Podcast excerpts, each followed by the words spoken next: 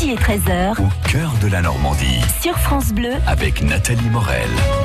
Michel de Decker, notre historien, bonjour. Bonjour Nathalie. Qu'est-ce qu'on mange ce mercredi? Même si sur France Bleu on cuisine ensemble tous les matins à 10h, c'est bien une curiosité dont euh, vous venez nous raconter l'histoire à cette heure-ci. Un monsieur a trouvé un jour un morceau de pomme de terre qui était mal écrasé dans sa purée. Ça l'a agacé.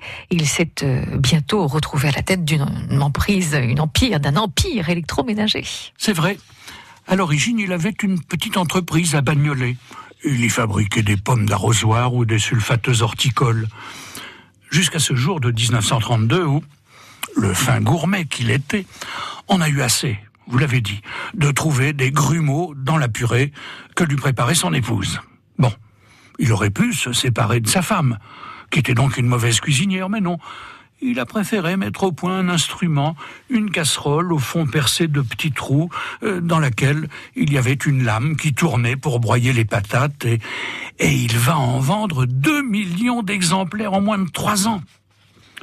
Comme il a gagné beaucoup d'argent, il a acheté une usine désaffectée, la filature dosée à Alençon. Il a embauché plein de gens pour fabriquer industriellement ce qu'on a bientôt appelé le moulin à légumes. Et comme c'était un génie, quand son moulin à légumes a commencé à s'essouffler, eh bien, hop là, il a inventé le moulin à café électrique.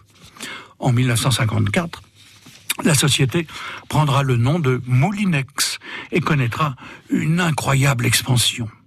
En 58, une usine ouverte à Argentan se spécialisera dans le sèche-cheveux. Elle sera suivie d'une autre à Falaise en 1860, puis d'une autre encore à Cormel-le-Royal en 63, à Mamers en 1966, à Fresnay-sur-Sarthe et Saint-Lô en 69, et puis Donfront et Mayenne en 73.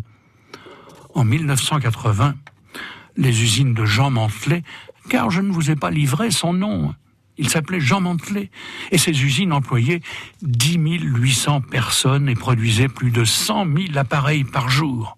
D'autres ouvriront en Irlande, en Angleterre, en Italie et même au Caire.